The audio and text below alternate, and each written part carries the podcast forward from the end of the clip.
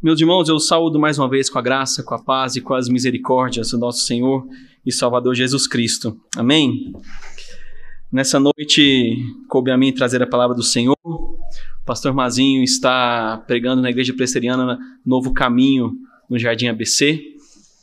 Lá, não sei se os irmãos sabem, mas é uma igreja do nosso presbitério que atualmente está sem pastor.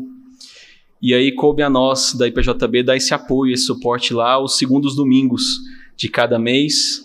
E aí nós vamos alternando entre o pastor Mazinho, o reverendo Rudival, o pastor André e eu. Cada segundo domingo, um pastor vai lá para ministrar a ceia, é, levar a palavra do Senhor e ministrar a ceia, né? E coube ao Mazinho nesse mês estar lá com os irmãos.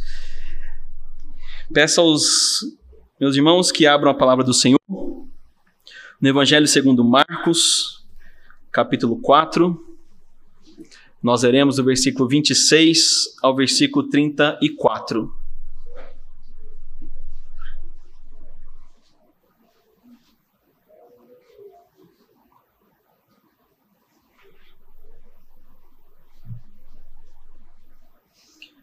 Evangelho segundo Marcos, capítulo 4, versos 26 a 34. Assim diz a palavra do Senhor, meus irmãos.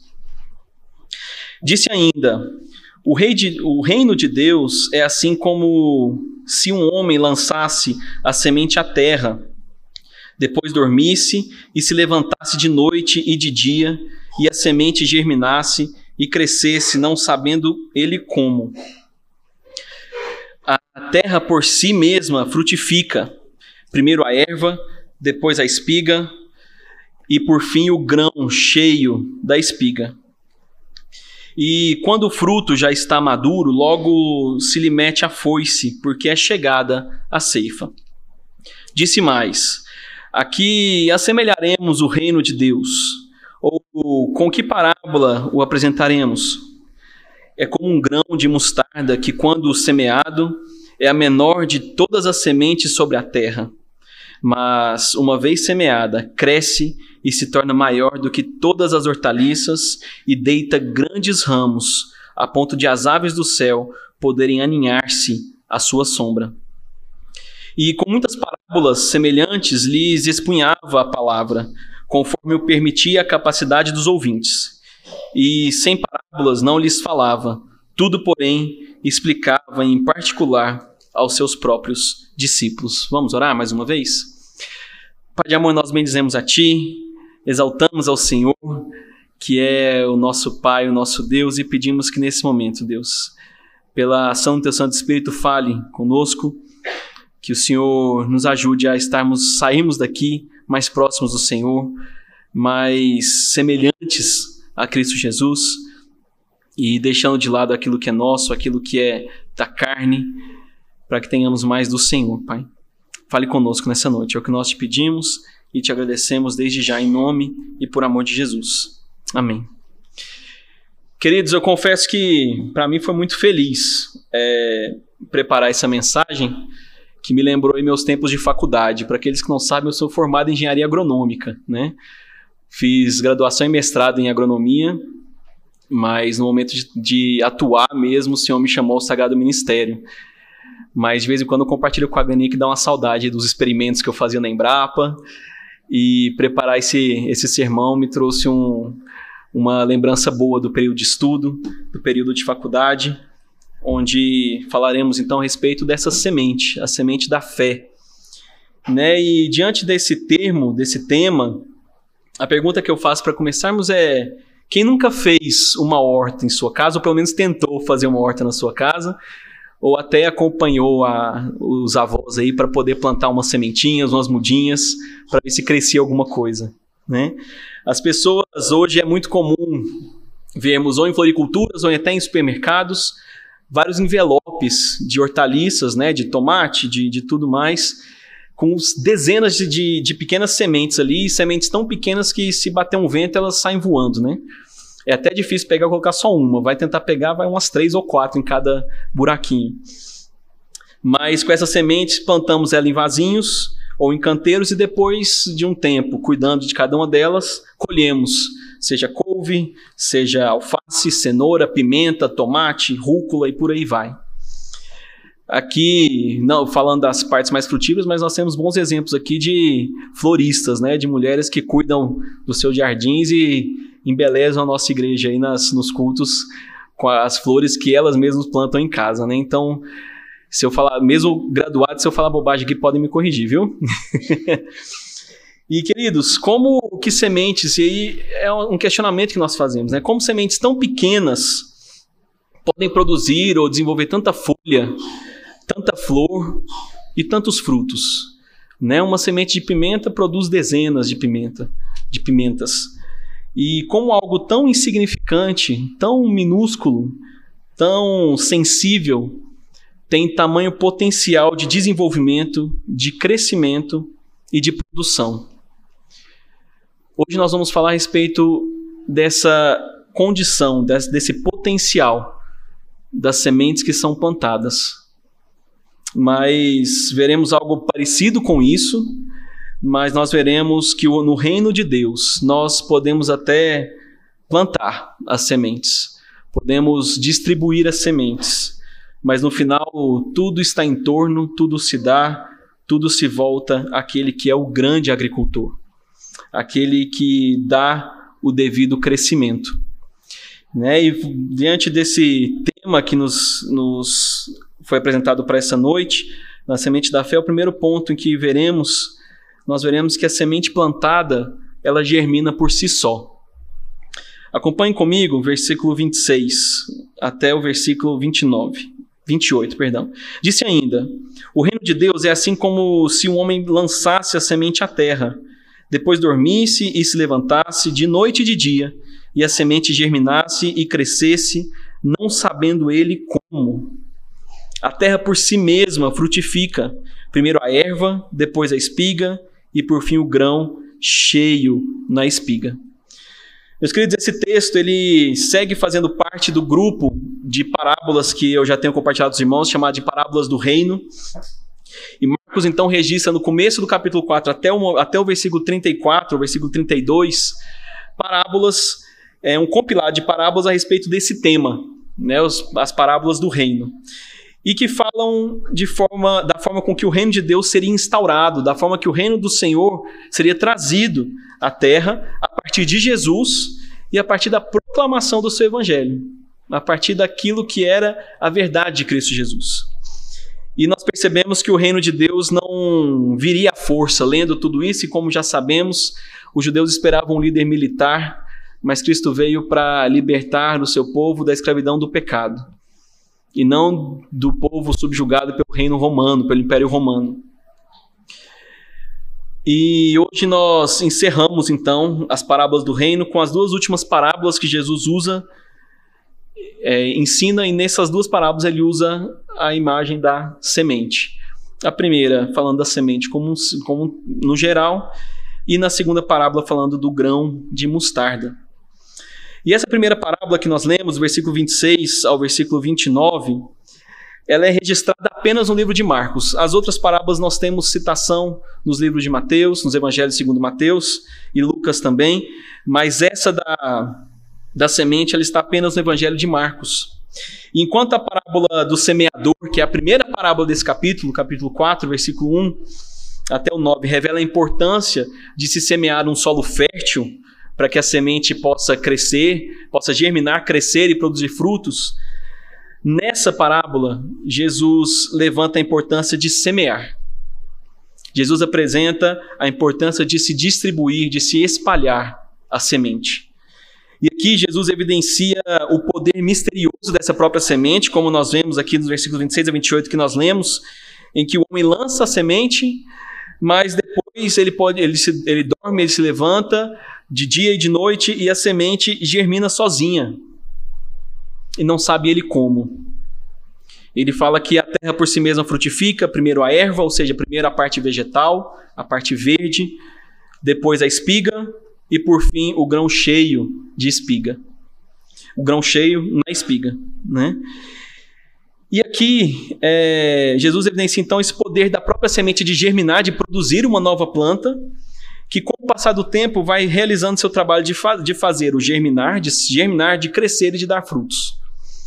Nessa parábola, meus queridos, Jesus fala a respeito disso, mas a, o principal foco dele aqui é de mostrar que o homem não tem influência alguma nesse crescimento, nesse, nessa germinação, nesse desenvolvimento e produção do fruto.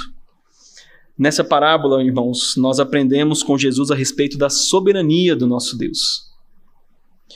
O poder de germinar e de crescer da semente foi colocado na semente por Deus. E o homem nada pode fazer a respeito, nada pode fazer para mudar isso. Depois de espalhar a semente, tudo que ele pode fazer é dormir e se levantar, dormir e se levantar, porque o próprio Senhor diz que a colheita já está garantida. Assim que os frutos estiverem maduros, ali é, haverá a ceifa, a colheita. E assim é com o reino de Deus, meus irmãos. O Senhor Jesus trazendo a parábola, como ele sempre gostou de fazer, um exemplo, contando uma história para trazer uma verdade absoluta, uma verdade que liberta. E ele fala isso a respeito do seu próprio reino, que é o reino de Deus. É ele quem produz o nosso crescimento através da ação do Espírito Santo de Deus em nós. Jesus deixa claro que o nosso papel único e exclusivo é lançar a semente. Diante disso, depois de trazer essa importância do lançar e trazer que a semente cresce por si só, mostrando que isso se faz pela soberania de Deus, porque Deus a criou e faz com que isso aconteça, ele termina o 29 dizendo: E quando o fruto já está maduro, depois da semente germinar, depois de crescer, desenvolver, produzir o seu fruto, quando o fruto está pronto para a colheita, logo se lhe mete a foice, porque é chegada a ceifa. A ceifa nós podemos entender, como eu disse, por colheita. Então, o fruto, estando pronto, está na hora de colher. E essa foice ceifa, meus irmãos, também com uma, com uma boa parábola de Jesus, faz metáforas que se referem ao juízo final. E nesse juízo, também falando dessa vinda de Jesus, em que o Senhor viria para nos julgar, ele também usa esse termo como sendo aquele que viria para, para, para ceifar, para colher o seu povo. O profeta Joel, no capítulo 3, versículo 3, diz: Lançai a foice, porque está madura a seara. Vinde, pisai, porque o lagar está cheio e os seus compartimentos transbordam.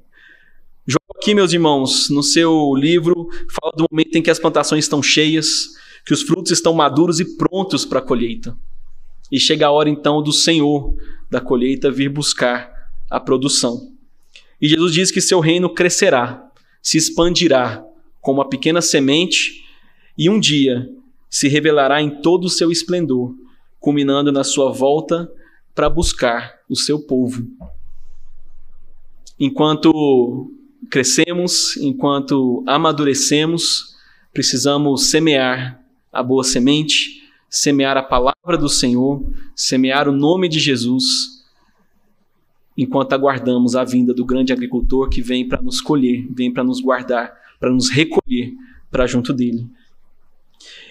E como um bom agrônomo, e com um termo, com um exemplo desse na parábola, não posso fugir disso, né? E eu trago um experimento que eu acredito que, se não todos, a grande maioria já fez na escola, que é aquele experimento do, do grão de feijão, né? Que bota num potinho, ou feijão, ou milho, bota num potinho com algodão e deixa lá para ele germinar.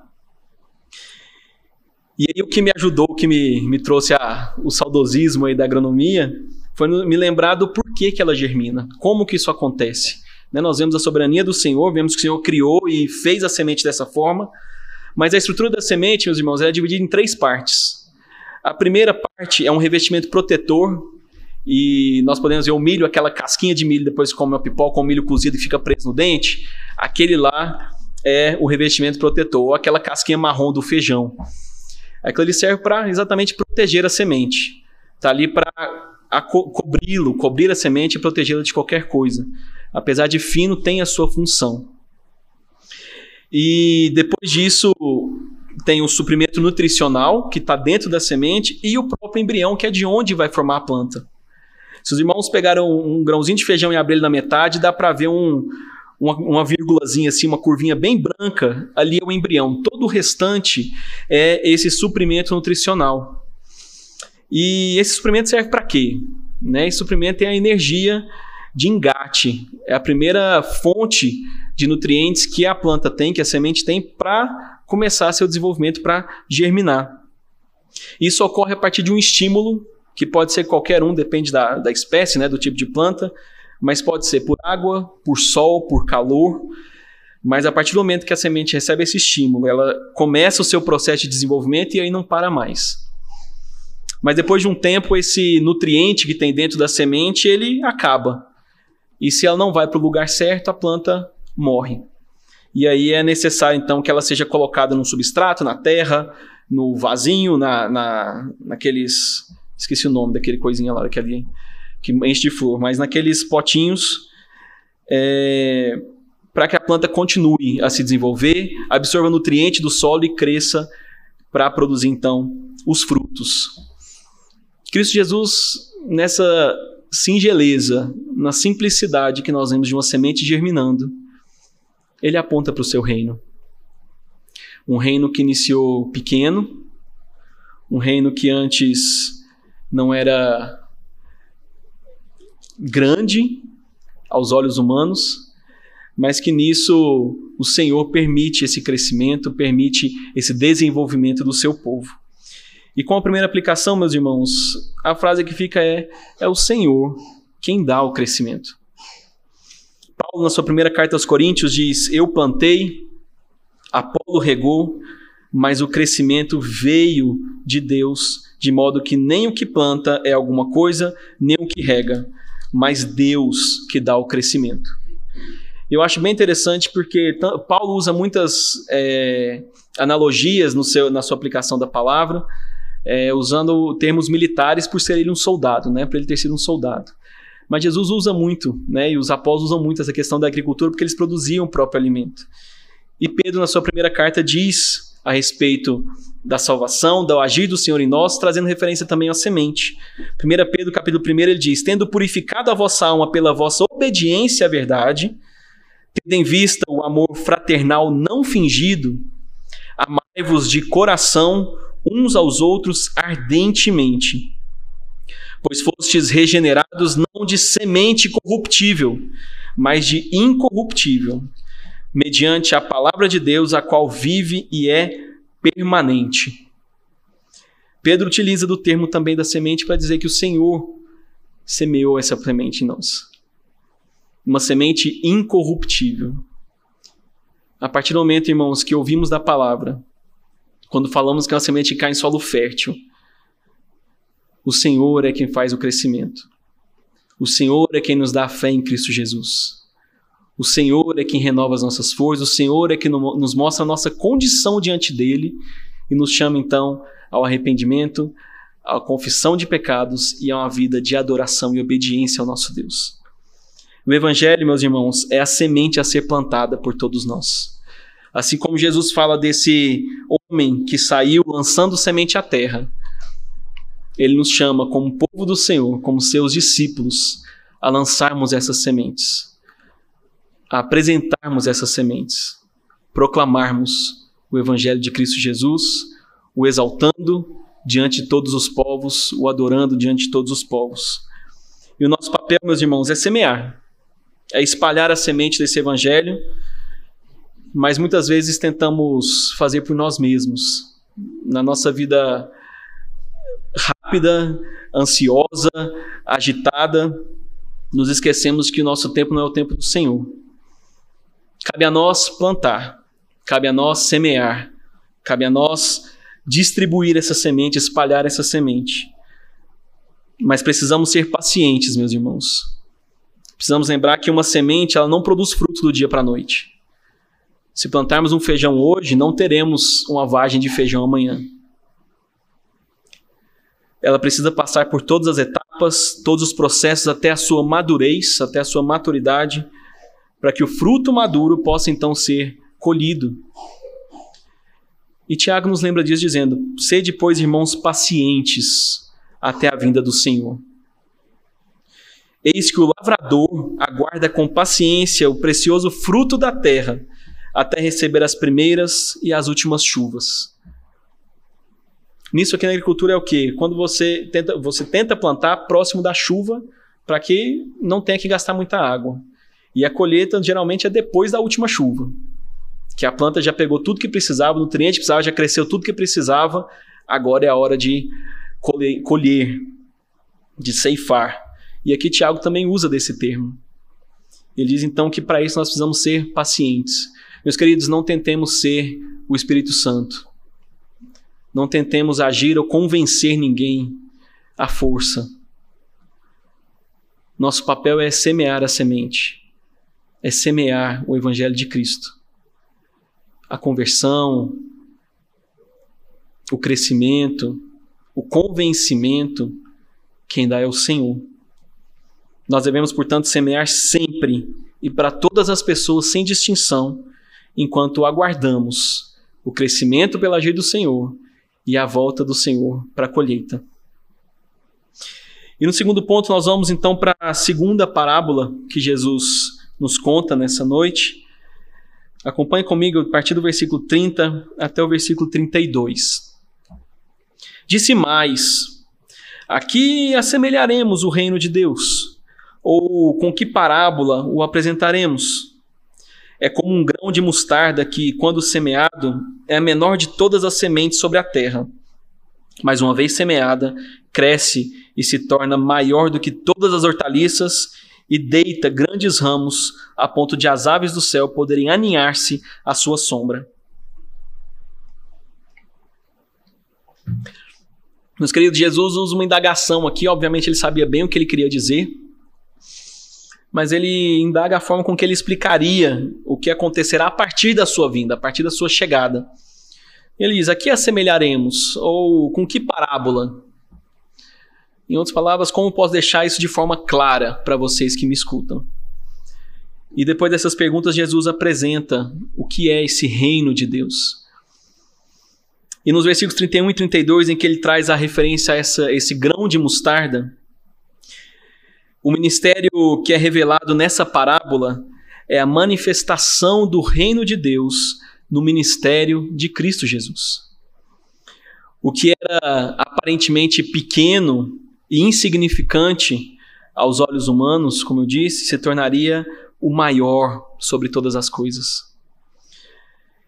E Jesus usa dessas referências, e nós vemos isso inclusive no Antigo Testamento, no livro do profeta Daniel, capítulo 4, quando ele vai falar com Nabucodonosor a respeito do seu sonho, ele traz uma referência, o sonho é de tem uma referência muito parecida com essa que Jesus traz do grão de mostarda. Assim diz na em Daniel 4:21. A árvore que viste, que cresceu e se tornou forte, cuja altura chegou até o céu e que foi vista por toda a terra, cuja folhagem era formosa e o seu fruto abundante, e em que para todos havia sustento, debaixo da qual os animais do campo achavam sombra, e em cujos ramos as aves do céu faziam morada.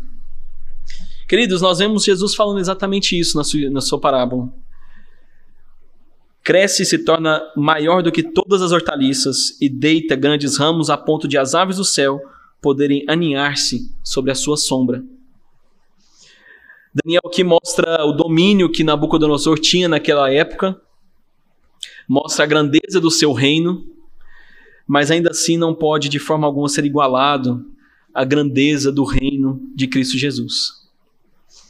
Assim como o grão de mostarda, inicialmente uma semente muito pequena, alcança por fim tal altura, que tem galhos tão grandes que as aves podem se alojar sob a sua sombra, assim também é o reino de Deus em Cristo Jesus, que era conhecido por um pequeno grupo, um pequeno grupo de seguidores, de discípulos no início, mas que se expandiria e continuaria se expandindo, tornando-se uma bênção para os homens de todas as raças, de todas as tribos, de todos os povos, e influenciando todas as pessoas a esperar, uh, todas as, as esferas da vida de cada um de nós para a glória do nosso Deus.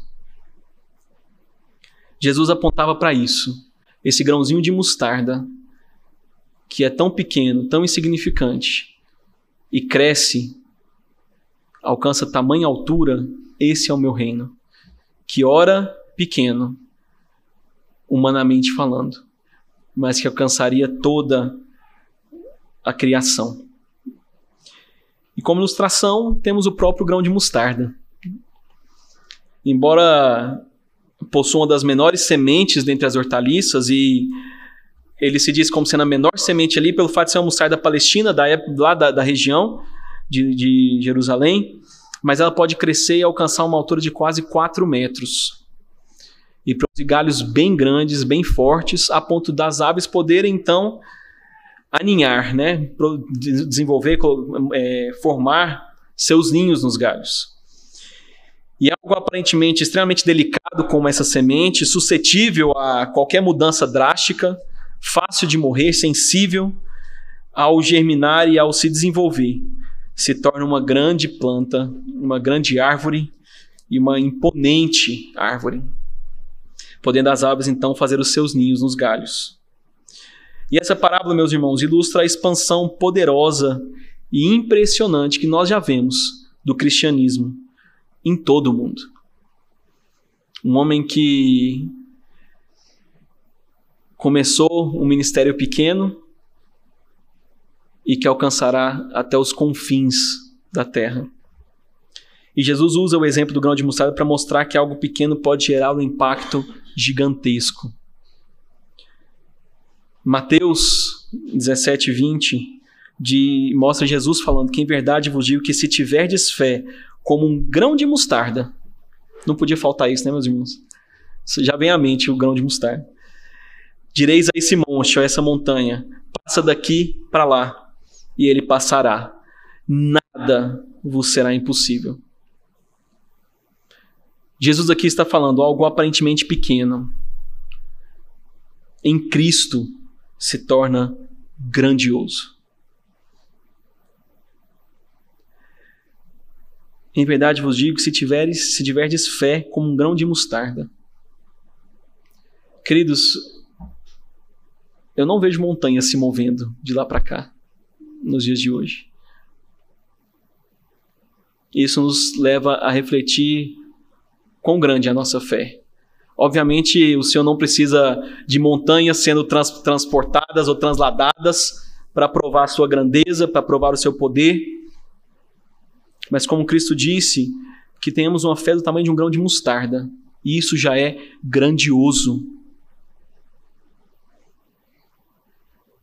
através de uma pequena semente plantada, uma vida é salva.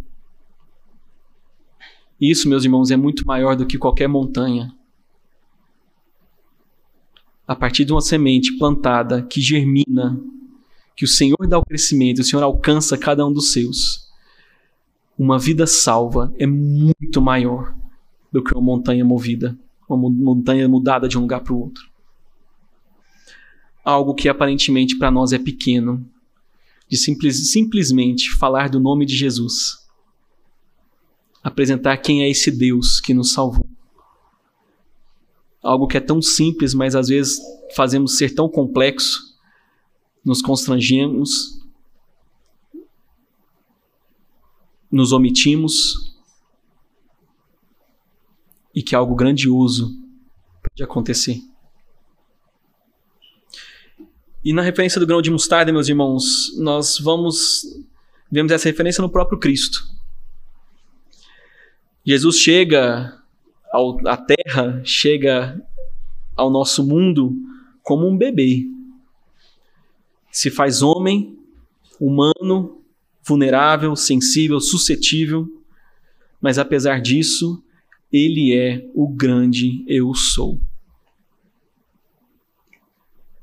apesar da singeleza, apesar de, ser, de nascer um bebê, ele é o rei, o rei que tem poder sobre todas as coisas.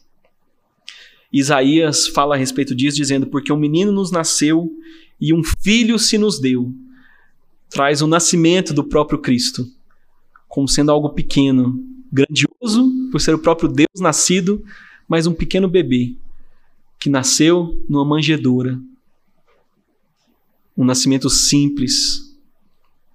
Mas ele diz que esse bebê, o filho que nos foi dado, o governo está sobre os seus ombros. E o seu nome será maravilhoso conselheiro, Deus forte, Pai da eternidade, príncipe da paz. E ele segue dizendo: para que se aumente o seu governo e venha paz sem fim sobre o trono de Davi e sobre o seu reino, para o estabelecer e o firmar mediante o juízo e a justiça, desde agora e para sempre. Amém. Um bebê que nasceu de uma virgem veio para governar todas as coisas. E esse reino que começa pequeno, como nós vimos o que Isaías fala, terminará grandioso, terminará de forma soberana, alcançará todo o cosmos, toda a criação, todo o universo. E Filipenses 2, 9 a 11 diz que pelo que também Deus o exaltou, após Cristo se humilhar, dar a sua vida em favor dos nossos pecados.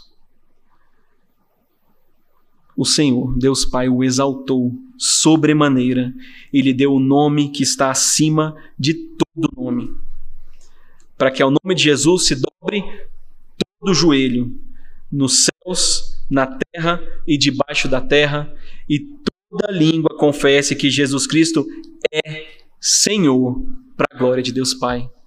Amém, meus irmãos. Um Deus que se faz homem, algo aparentemente pequeno aos nossos olhos. Alguém aparentemente pequeno aos nossos olhos.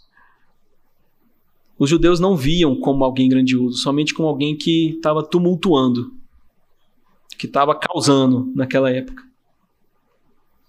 Mas esse alguém é o Senhor de todas as coisas, é soberano sobre céus e terra. Esse é o nosso Deus a quem adoramos.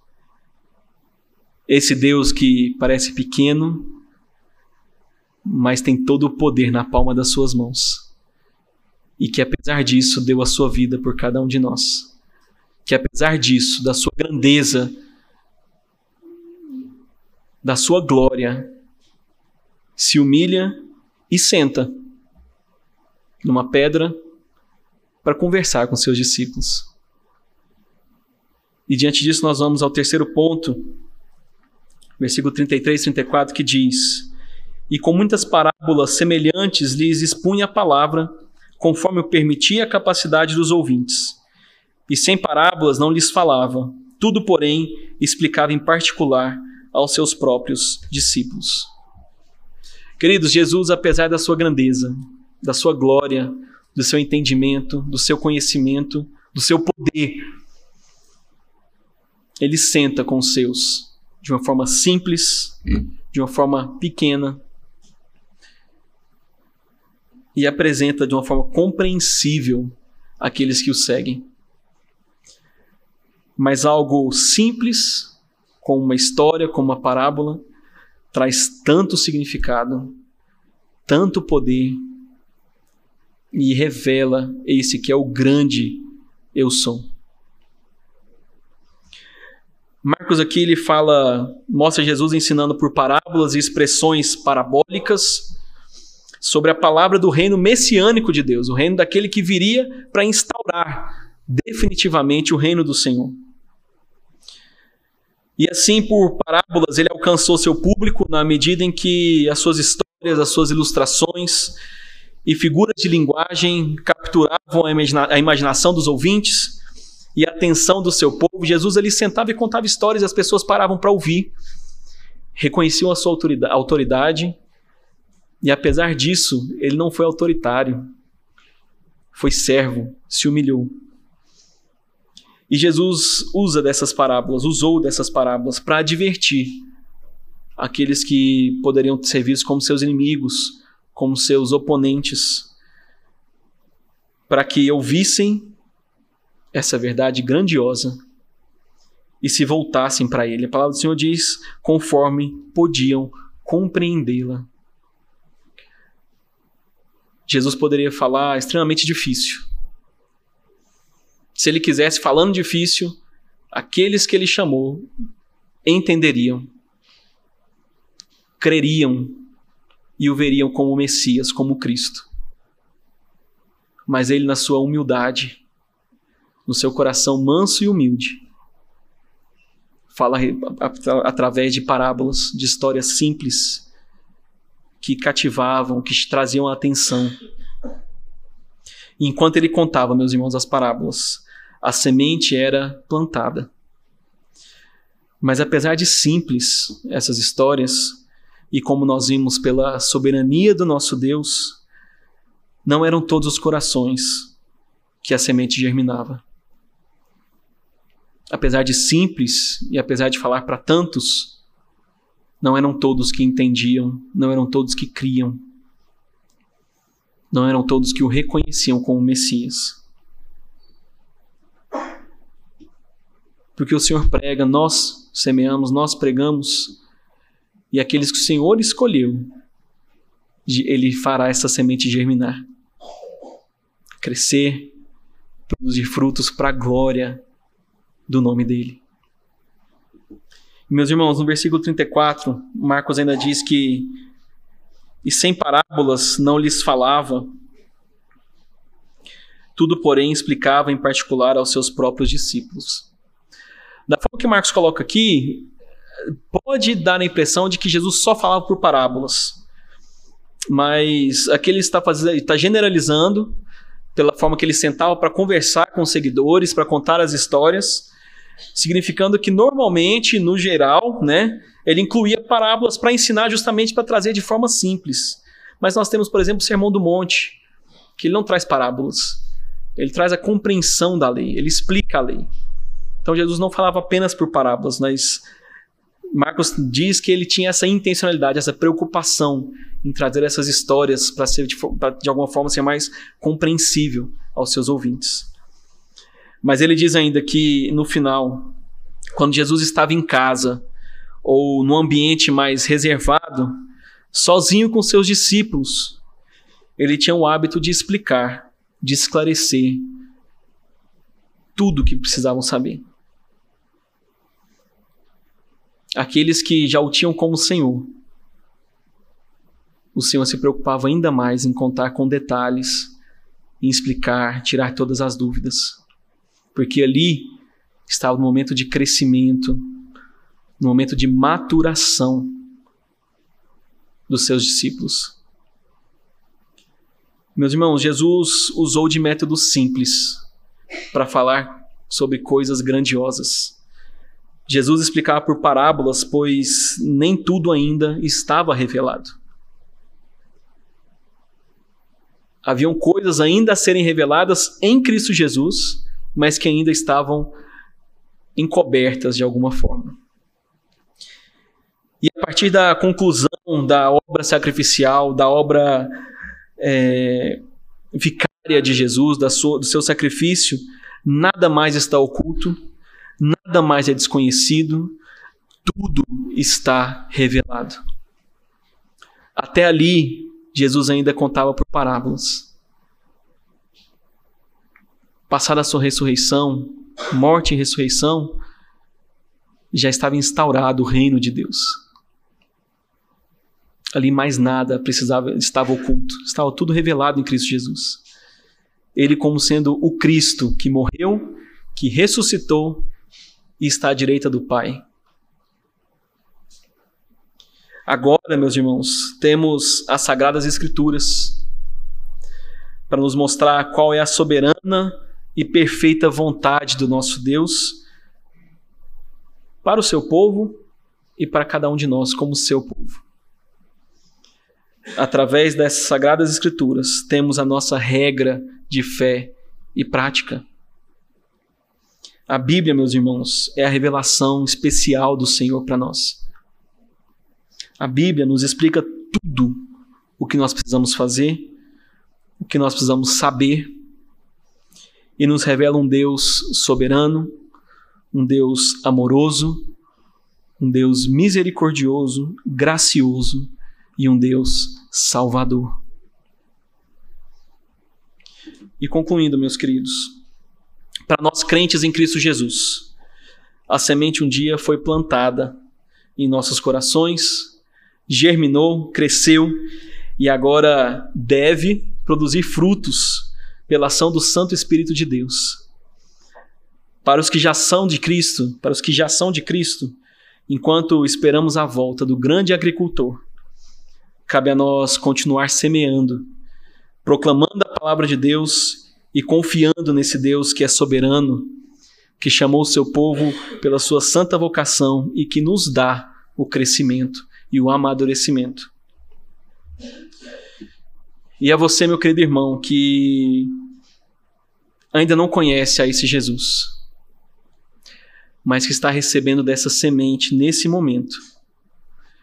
Cristo morreu por você. Cristo tomou o seu lugar e morreu pelos seus pecados para que você recebesse da graça da salvação. Esse mesmo Cristo que morreu por você ressuscitou e está à direita do Pai, intercedendo por cada um de nós até o momento da colheita. E Ele te chama a buscá-lo cada vez mais, a meditar na Sua palavra, a depender mais dEle, a obedecer à Sua vontade até o momento em que Ele volte para nos buscar para vivermos eternamente na sua glória. Jesus o convida, meu irmão, a viver uma vida de fé em sua obra e em seu poder. Meus irmãos, e mais do que uma simples semente, o reino de Deus é algo grandioso que governa sobre todas as coisas pelo poder de Cristo Jesus para a glória de Deus Pai que isso esteja enraizado nos nossos corações, alicerçado na rocha que é Cristo Jesus. E que isso nos lembre a importância de buscarmos nossa maturidade no Senhor. Conhecermos mais do Senhor, da Sua palavra, para que vivamos a imagem e semelhança de Cristo Jesus, semeando o Evangelho, proclamando a palavra de Deus o exaltando em todos os momentos da nossa vida. E que Ele nos ajude a seguirmos obedientes à Sua vontade, ao seu querer, para a honra, glória e louvor do Teu santo nome. Amém? Vamos orar? Santo e eterno Deus, nós te exaltamos, Pai. Nós te entronizamos, nós te agradecemos pelo privilégio que temos de, como igreja, temos o Senhor como nosso Deus. Temos o Senhor como nosso Pai, como nosso Salvador. Deus, assim como a semente que foi plantada em nosso coração, que germinou e tem crescido e tem nos amadurecido, que aqueles que ainda não o conhecem, Pai, pela ação do Teu Santo Espírito, venha ter essa semente germinada. Que cresça, produza frutos, que haja maturidade na vida de cada um. Que o Senhor nos use, Pai, como instrumentos do Senhor, como semeadores, para espalhar das boas novas da salvação em Cristo Jesus. Espalhar a semente do Evangelho, para que em tudo o teu nome seja exaltado, entronizado, glorificado. Nos ajude, Pai e que o teu reino continue a crescer, que o teu nome continue a ser exaltado e proclamado através das nossas bocas, dos nossos cultos, das nossas vidas, até o momento em que o Senhor voltará. O grande agricultor voltará para colher os frutos, para nos levar, Pai, para junto de Ti, para vivermos eternamente na Tua presença, na Tua glória, na Tua graça. Quanto isso nos ajude, Deus, nos capacite. É no nome de Cristo, o nosso Senhor e Salvador, que nós oramos e te agradecemos, Pai. Amém.